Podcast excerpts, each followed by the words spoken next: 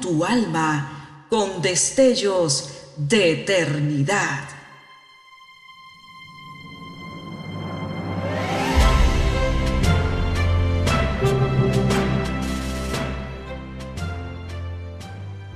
Estás por escuchar una entrega más de Gemas para el Alma 2023.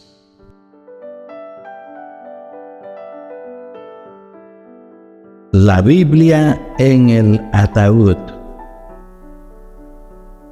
Halláronse tus palabras y yo las comí, y tu palabra me fue por gozo y por alegría de mi corazón, porque tu nombre se invocó sobre mí, oh Jehová, Dios de los ejércitos. Jeremías 15, 16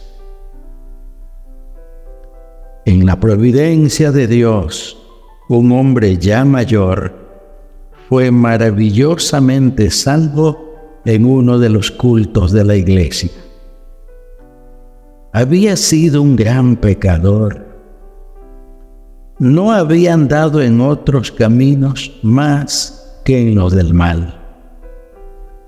Pero ocurrió que se casó con una devota mujer cristiana y ella lo trajo a nuestra congregación donde escuchó la palabra de Dios y conoció al Señor en una experiencia personal. El cambio fue instantáneo. Vino a ser un hombre nuevo y diferente. Amaba venir a la iglesia y leíamos la Biblia juntos tanto en su casa como en su oficina, él leía constantemente el libro, como si tratara de redimir los años que había malgastado en el mundo. Pero entonces vino el día de la tristeza. Sufrió un infarto y murió inmediatamente. Asistí a su funeral y a dar gracias a Dios por la conversión de este hermano. Al igual que cientos de asistentes, me detuve a mirar su cuerpo en el ataúd. Para mi sorpresa, con su mano derecha presionaba su Biblia contra su corazón.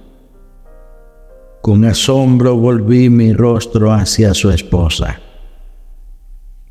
¡Qué cosa tan extraña! exclamé. Que él sostenga su Biblia en su mano. ¿Por qué hizo usted esto? Por la razón de que él amó su Biblia así. Leíamos la Biblia en el templo. La leíamos juntos en el hogar él la leía en su trabajo. Me pareció apropiado que su Biblia estuviera en su mano como su último testimonio del poder salvador de la palabra de Dios.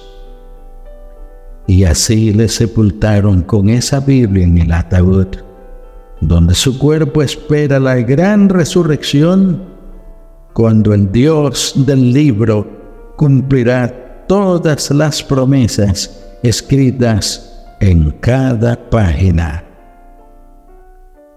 Oremos. Dios inmortal, la realidad de la muerte asusta y atemoriza a muchos. Por eso la fe en ti y la gloriosa esperanza fundada en tus benditas promesas nos ayudará en el valle de sombra de muerte. Destierra de nosotros toda duda y ayúdanos a llegar a esa hora postrera sostenidos por tu mano. En el nombre de tu Hijo Jesús lo rogamos. Amén.